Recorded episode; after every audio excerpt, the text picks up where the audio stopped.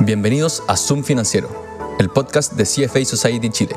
En este espacio conversaremos de inversiones, finanzas personales y de la certificación CFA para quienes inician o quieren saber más de nuestro rubro. Somos Verónica Armas, Pedro Pablo Palma y Pablo Riemann en un nuevo capítulo de Zoom Financiero.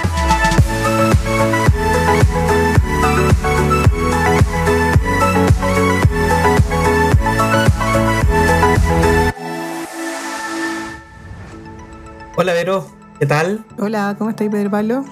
Bien, bien. Aquí estamos ya en un nuevo capítulo de Zoom Financiero. Y eh, te voy a hacer unas cuantas frases que quizás tú has escuchado alguna vez. Eh, una de ellas es diversificación es el único free lunch en finanzas. O el riesgo es inherente a las inversiones, no se puede evitar, solo gestionar. Y la que a mí me gustó más es la inversión en conocimiento paga el mayor interés.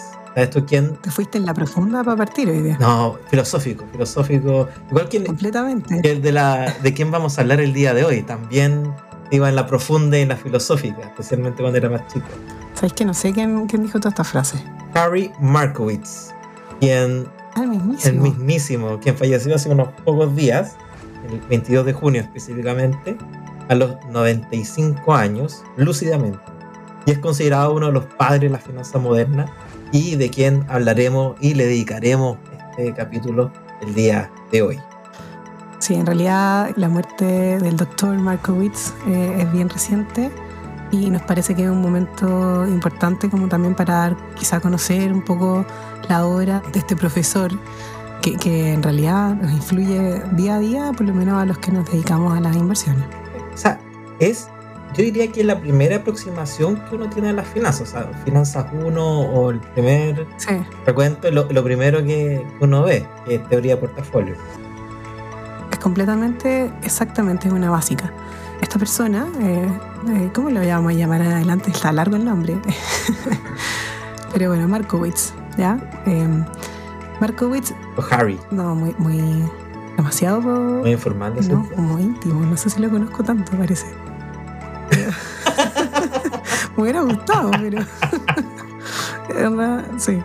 Yo voy a hablar de Markowitz. Tú, tú querías hablar de Harry. Pero, pero en realidad, bueno, ¿qué es lo que hizo famoso a Harry Markowitz? ¿Por qué se, es tan importante? Básicamente por, por una tesis que él hizo cuando estaba haciendo su doctorado en economía, que también fue una, una publicación, que se llama Portfolio Selection. Y este paper, en el fondo, eh, fue lo que cambió radicalmente una- la forma en que se usaba invertir en ese entonces. Estamos hablando de 1952. Esto se publicó en el Journal of Finance. Y después en 1959 se publicó como libro, agregando eh, obviamente contenido adicional, pasando del paper al libro. En este paper, él modela, habla de lo que se conoce como la teoría moderna de portfolios, o MPT, por las siglas en inglés, Modern Portfolio Theory, y en el fondo habla de cómo seleccionar portafolios correctos para los diferentes inversionistas. Sí. No, y, además, hoy día, si bien se conoce toda la historia de éxito, y que después con esto se ganó el Nobel y la publicación, etcétera, la verdad es que no fue para nada fácil el, el comienzo. O sea, la tesis fue bien revolucionaria en su minuto y fue mirada bien con, con escepticismo. Y tomó varios años para que fuera aceptada y adoptada por la, por la comunidad financiera. Hoy día que están tan incorporado en el ADN y que te enseñan en primera, la primera clase de finanzas, en esta época era totalmente revolucionario. Y además, otro punto importante, eh, como dato friki y no menor, claro, en 1950 eh, la colección de datos para hacer este estudio no era tan simple. Hoy No existía un Bloomberg y, tampoco había un Excel como hoy día que uno llega y baja los datos y lo puede hacer casi fácilmente. Así que en ese sentido no, no fue para nada, nada fácil. Pero también aprobar la tesis tampoco fue tan simple, ¿o ¿no, Vero? Sí, bueno, él, él estudió en la Universidad de Chicago. Uno de sus profesores fue el mismísimo Milton Friedman y estaba ahí en la corrección de la tesis. Y lo que contaba, cuenta Markowitz cuando le preguntan de esto, a esto en las múltiples entrevistas que, que estuve leyendo, es que él llega bien confiado y dice, yo esta tesis me la sé, pero de memoria, mejor que, mejor que nada, me voy a peinar, básicamente. Y, y Friedman parte diciéndole, eh, mira, la verdad que yo creo que por este papel no te puedo decir nada porque no le encuentro roles. Igual impre- impresionante. Ujú. Pero eh, no sé si te podemos dar el, un PhD en economía por este paper que en realidad no es de economía. Esto es de matemática, es de finanzas, esto es otra cosa. Y Markowitz estuvo así, toda la tesis bien con el pecho apretado, defendiéndose de por qué si era economía al final. Y en general como este comité le, le seguía diciendo que tenían este problema. Y, al final de la sesión le dicen, ya, mejor espérate un rato en el pasillo mientras conversamos. Y, a los cinco minutos, eh, eh, mientras tanto Markowitz jurando que estaba en problemas, y a los cinco minutos salen y le dicen, felicidades, Dr. Markowitz, success, ¿cachai? Y él siempre piensa que, o sea, siempre lo contaba diciendo, oye, este, este Friedman me está atendiendo una broma y no me di cuenta. Pero la verdad es que nunca vamos a ver si era efectivamente una broma o no, porque era cierto, que, que, hizo algo muy revolucionario, que fue insertar a las finanzas como parte del estudio económico, que era, y usando matemáticas, que era algo hasta el momento, la verdad, no se había hecho. Incluso Markowitz ha dicho también, posteriormente, como, igual entiendo el punto de Friedman, imagínate, pero hoy día, ex post, eh, sí soy parte de la economía. Entonces, está perfecto en mi PhD. Pero, pero igual es, es, porque de hecho, el no hay un premio Nobel de finanzas. O sea, los, que han hecho grandes contribuciones en términos de finanzas es por el lado de, economía. Como que por ahí encontraron el, el lado, un poco para, el tema de la inversión. Sí, bueno, ahí tocando brevemente ese punto, efectivamente, porque en este Nobel que se ganó él ese año también fue con otros dos, otras dos personas que también se dedicaban ahí a las finanzas, pero realmente le podemos contar más adelante. Sí, que también son bastante conocidos los que, los que hemos estado estudiando un poco todo esto estos temas. Y bueno, y, al final esta teoría moderna de portafolio que, que estabas mencionando, bueno, tiene distintos, distintos puntos, pero yo creo que la mayor contribución el tema de cuantificar la diversificación. creo que eso fue lo más, lo más interesante, en el sentido que antiguamente muchas veces se invertía sin tener mucha claridad de cómo impacta la relación entre los distintos activos. Y él implanta esta relación de riesgo-retorno y cómo la diversificación o la cuantificación matemática de diversificación puede ver y puede mostrarse que ayuda a reducir riesgo y maximizar retorno. Que no es simplemente llegar y sumar activos por sumar, sino que hay una interrelación entre ellos. Hay una cierta interacción entre cada uno de, de ellos, múltiples activos. Y otro punto interesante, el tema de, del valor o del valor esperado. Eso también es algo relativamente nuevo.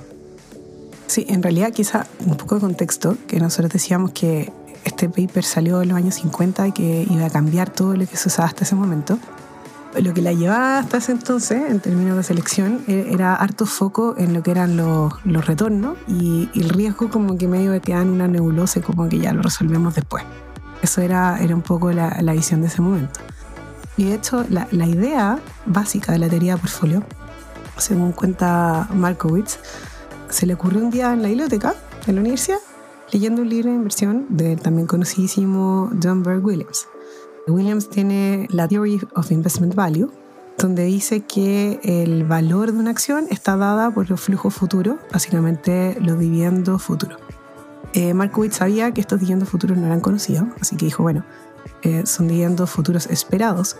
Y llamaba la atención que si esto era solamente, si solamente el retorno pidiendo futura era lo único importante, el portafolio óptimo en realidad tenía que ser una sola acción. Porque una sola acción iba a tener los mejores rendimientos versus todas las que tú tenías disponibles. O no sé si acción o portafolio oportunidad de inversión. Dejémoslo como oportunidad de inversión. Y en realidad como los retornos son desconocidos, le pareció muy extraño que eh, el riesgo no estuviera dentro de la ecuación para elegir en qué se estaba invirtiendo, porque estaba este riesgo poner todo el huevo en la misma canasta porque la optimización era un solo papel. Y ahí aparece eh, la idea de riesgo-retorno y empezar a, a modelarla. Y, y, ahí en ese sentido, el, bueno, y ahí el otro nombre por el que se conoce esta teoría es el, el modelo de, de media varianza, en el sentido en que, claro, relaciona un poco el tema del riesgo medido por la variación de los retornos y, el y este retorno esperado que tú estabas comentando. Pero también se levanta en base a una serie de supuestos.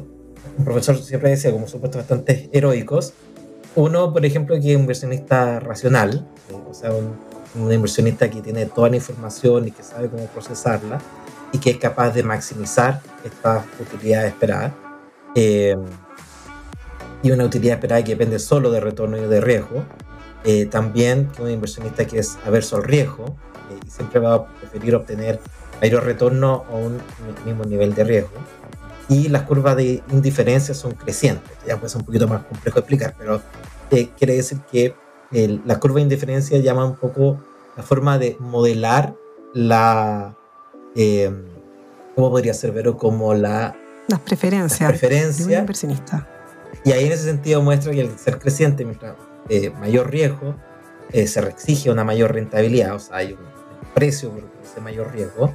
Y además son convexas, eso quiere decir que a mayor riesgo aumenta en mayor medida la rentabilidad eh, exigida. Y, también en el sentido de que las pérdidas duelen más de lo que las ganancias. O sea, ganar un poquito más en el margen, el nivel de satisfacción un poquito menor que el dolor de, esa misma, perder esa misma cantidad y también eh, considerar que el modelo una inversión en un solo periodo, eh, tampoco incorpora ventas cortas ni el activo libre de riesgo y también que los mercados son perfectos.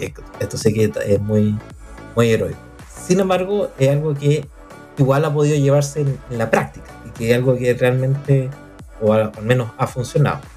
Claro, eh, en términos simples, tomando todo esto supuesto, el modelo toma las relaciones de riesgo de turno de un montón de carteras. Entonces, eh, imagínense que estuvieran ahí graficando un montón de puntitos donde un eje de riesgo y el otro retorno. Y lo que hace es buscar todas las carteras que tengan un mayor retorno dado cierto riesgo. Entonces, todas esas carteras van a ser la frontera viciente, la famosa frontera de Markowitz. Entonces, estos son los portafolios en los que nosotros queremos invertir, porque te están entregando más rentabilidad a mismo nivel de riesgo que otros. Entonces, como uno de los supuestos es que yo siempre quiero optimizar mi retorno, pero no quiero riesgo, está claro que quiero estar parada en esta frontera eficiente em, de, cartera. Y por el otro lado tenemos estas curvas de, indiferencia que está recién comentando Pedro Pablo, que básicamente es decir, ok, eh, yo tengo la alternativa y ahora tengo también un inversionista representado en esta curva de indiferencia, tengo que hacer que la curva de indiferencia de esta persona se cruce con alguna cartera. Matemáticamente uno diría, ¿dónde está la tangente? Pero como estamos acá sin gráfico y no estamos en una clase, en el fondo lo que queremos hacer es ver cuál es la cartera que le hace sentir un cliente. Claro, imagínense un gráfico. No. Se desconectan todos. pero en el fondo es eso, es buscar el portafolio que le haga sentido a cada uno de los inversionistas dado el nivel de riesgo que están dispuestos a asumir. Y, esa es la forma en que hoy día todo el mundo invierte. Y, como decíamos al comienzo, es lo primero que te enseñan en finanzas en la universidad. Entonces es increíble, por lo menos para mí, pensar lo básico que es esto y lo arraigado que está, lo disruptivo que fue hace no tanto tiempo atrás. No, e-, eso encuentro que es una de las cosas más, más impactantes, que, que nos fue, que pero no, no, era para nada fácil. O sea, algo que para nosotros es muy de pero grullo en términos de, Buena palabra. de, la tesis o la teoría que hay detrás. Y como enseñan en la primera clase en finanzas y es como ley, o sea, nadie te la discute como un axioma. En su época era, fue muy discutida, muy revolucionaria, revolucionaria eh, y a tal punto que para publicar el paper, Marcos se encontró con una serie de, de contratiempos eh, hasta encontrar un journal dispuesto a publicarlo. O sea, ni, ni, siquiera esa parte fue, fue simple. Eh, y en parte porque eh, tenía hartos componentes disruptivos. Uno de ellos, el, utilizar las matemáticas eh, para optimizar decisiones de inversión, es algo que fue relativamente nuevo en, aquí en, este momento. Y de aquí en adelante, donde realmente las matemáticas se empezaron a ocupar de manera más fuerte. O sea, antes eran como reglas generales o temas mucho más cualitativos de lo que se podría querer de la empresa algo, y hay un poco lo que comentaba Vero, que este otro paper que mostraba con respecto a la valorización de la empresa en base al valor presente de los dividendos, pero de nuevo, tampoco tal mucho el concepto del esperado o la probabilidad que hay detrás de, ese, de esa inversión.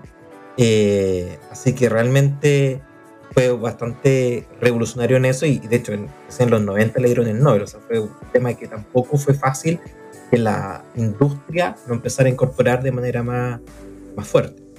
Claro, por ahí por los 80 fue que empezó a, incorporarse más y en general también desde los 80 en adelante también ha tenido harto eh, detractores, hartas preguntas que se han hecho, pero como todos los modelos también eh, va a tener eh, sus pros, sus contras y, depende mucho cómo se va aplicando también en la vida diaria.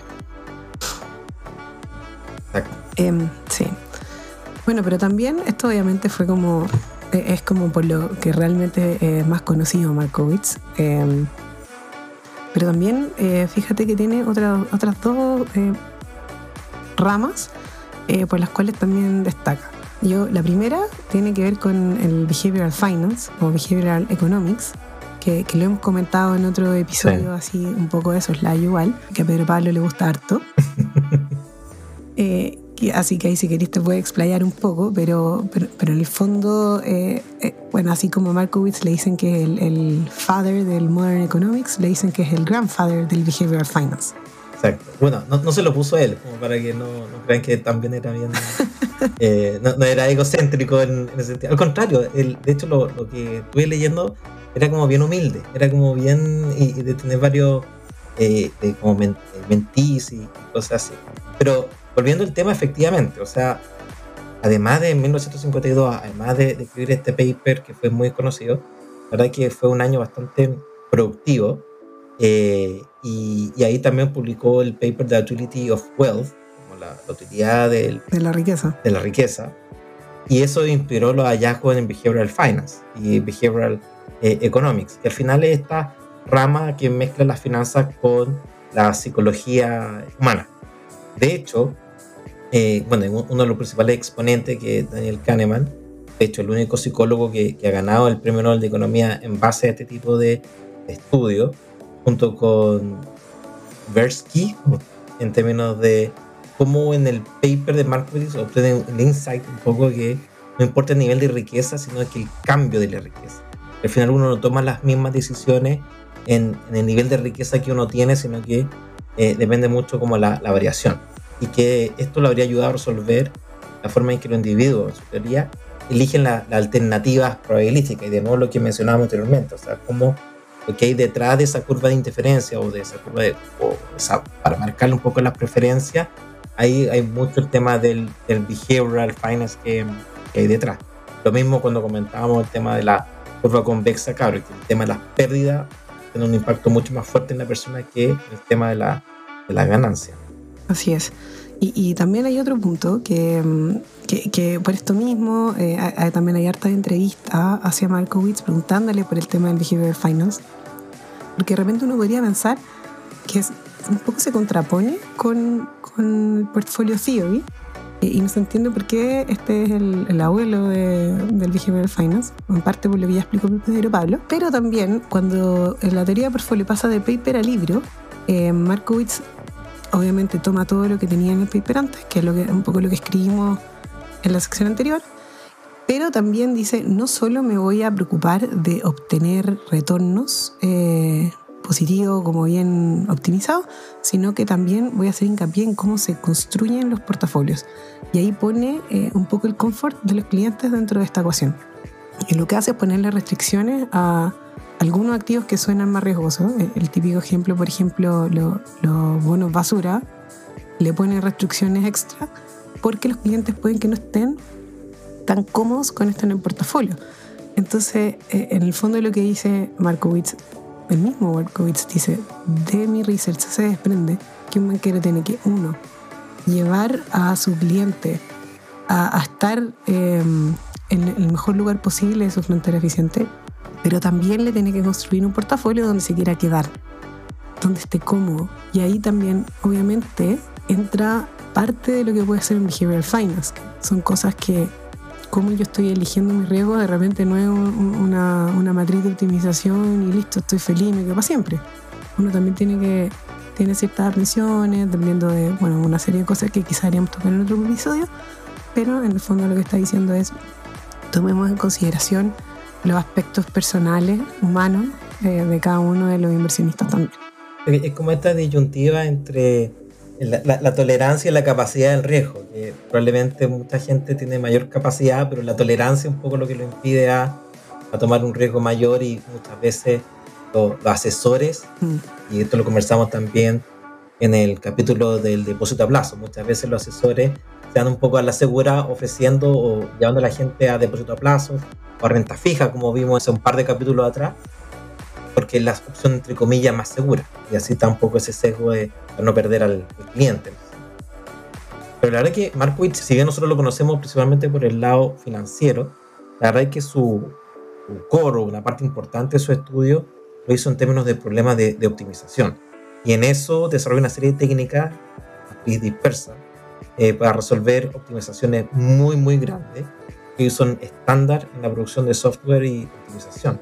Eh, esto incluso cuando lo leí por otro lado decía que imagínense como un, gran Excel, pero en la época donde, claro, no era, el tema de la computación no era tan, tan incorporado. A los años 60 estamos hablando. Y además logró disminuir considerablemente por medio de técnica los tiempos en que los programas lograban resolver problemas matemáticos muy complejos, porque también, no sé si te pasó, Vero, pero yo, a mí más de alguna vez me hicieron en un Excel tener que calcular la curva eficiente, el KPM y, todo ese tipo de cosas. Eh, y claro, yo no lo hacía y bajaba los datos y los datos estaban relativamente eh, accesibles. En esa época nada de eso, no, existía todo ese... Eh, todo esto. Entonces tuvo que desarrollar una serie de técnicas y hizo que se metía bastante, bastante en eso. Eh, y, que al final hoy día son el estándar para la creación de software de, optimización. De hecho, SimScript es un lenguaje de programación eh, de simulación de, alto nivel y que ha sido utilizado en la industria. Eh, es una herramienta que un poco lo, desarrolló y un poco se basa en los trabajos que hizo Marco.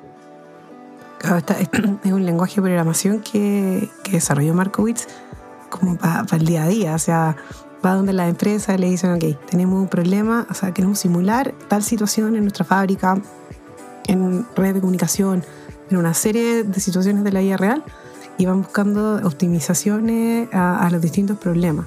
Entonces, en realidad a mí me impacta que es como la forma en que logró bajar mm. directamente la optimización a como un poco la vida real, no, sé cómo, cómo, decirlo. Sí, y, a, tal, a tal punto, de hecho, él trabajó en General Electric eh, también hizo su propia consultora y donde efectivamente una de las cosas que logró que pasar todo este tema de como teórico y de optimización teórica a la vida real y a problemas reales. Exactamente. Así que aplicado en muchos campos también. Así que tenemos la, la finanza directamente como inversiones, optimizaciones de la vida real, mejora a sistemas de programación, o sea, realmente una gama ahí bien, bien impactante. También eh, leí por ahí que estuvo metido en un hedge fund que ocupaba computadores como para hacer arbitraje en trading, que fue de los primeros pioneros en, esta, en esta rama. Así que en realidad bien desarrollado en harta, en hartas ramas. Sí, buen punto. O sea, de hecho el primer como fondo quant que, se tenga como cierto registro es ese, el que lo, desarrollaba él. Así que eso con, respecto al, legado que, que, ha generado Markowitz, un poco más de la persona. Eh, es una persona que, bueno, como decíamos, falleció a los 95 años, tuvo una, larga vida. Nació en, agosto del, año 27 en Chicago, hijo único. Dejó su papá, eran dueños de, un almacén. De hecho, escuché una entrevista que, que decía que los fines de semana le tocaba atender el almacén, que también hay, no sé si explotación infantil o... negocio familiar. O negocio familiar, eso, un emprendedor. Y por el lado familiar o formación de familia también no, no, fue tan, tan directo. Ahí, ahí, se casó tres veces, eh, dos, dos, divorcios, y luego llegó un matrimonio, eh, matrimonio óptimo, que duró ya más, más tiempo, entre 1970 y el 2021. Y bueno, y tuvo un montón de hijos, tuvo dos hijos en el primer matrimonio, dos en el segundo, eh, uno más con la última señora que en realidad venía del matrimonio previo y 13 nietos, 12 bisnietos. O sea, hay un montón de ADN de Markowitz dando vuelta que, que no sabe, nos puede sorprender con, con, no sé, teorías nuevas que nos pueden ayudar en el día a día en adelante. Totalmente, totalmente. Nos faltó comentar los premios, lo más importante.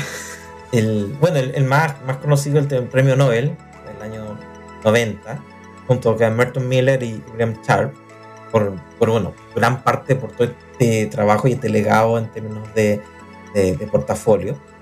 Y el otro premio, eh, bueno, un premio importante, porque la verdad que, que ha tenido serie de, de, premios y condecoraciones. De hecho, estaba viendo, había un post de la presidenta del CFA, que también el CFA le, dio un premio. Eh, así que también ha sido muy, muy condecorado. Perfecto, bueno, yo creo que ha sido, hemos repasado harto de la vida de, de Markowitz, de sus principales teoremas y de todos los campos en que ha, ha podido aportar. ¿Qué destacarías tú, Pedro Palo? ¿Qué, ¿Qué es lo que más te llama la atención de todo lo que hemos comentado? ¿Con qué te quedas? O sea, a mí, lo que me llama la atención el tema de, de, poder pasar de lo teórico a lo práctico, que, fue capaz de llevar toda esta teoría a soluciones reales, el punto que se ocupa hasta el día de hoy, son incorporados. Y lo otro que, que, también me impacta, que hoy día una, hoy lo, lo consideramos tan, tan propio y tan conocido, como, hoy es como obvio y, y elemental, pero en su minuto fue súper eh, súper revolucionario, disruptivo y, tuvo que sobrepasar una serie de, problemas también. O sea, no, fue, no la tuvo fácil para, llegar a esto. Lo bueno nunca es fácil. Es verdad, lo bueno nunca es fácil. Así que eso, ¿y tú, Vero, qué, qué destacarías tú de él? A mí en realidad yo, creo que con lo que me quedo y después del research que hicimos para poder crear este podcast, eh, leí harto obituario como el In Memoria, dedicaciones que se hacían eh, tras su muerte. Y en general, como que todos coincidían en, varios puntos que súper lúcido hasta el final, una persona súper abierta y amable, eh, y que en realidad eh, lo agradable hablar con él era que te hacía a ti mismo tomar las conclusiones correctas por, tu, por ti mismo, por decirlo de alguna manera. Entonces, aparte como, entre comillas, un buen profesor y guía. Eh, y, yo creo que teniendo el, nivel de, cabeza, digamos, que tenía este hombre, y con todos los logros que, que tuvo en su vida, incluyendo todo esto, premio Nobel incluso, mantenerse así con los pies en la tierra eh, me parece súper destacable. Así que totalmente, una gran, una gran vida, tremenda contribución y el legado de Harry Markowitz. Así que bueno, con esto damos eh, final a este este nuevo capítulo y un capítulo dedicado para ti, Harry.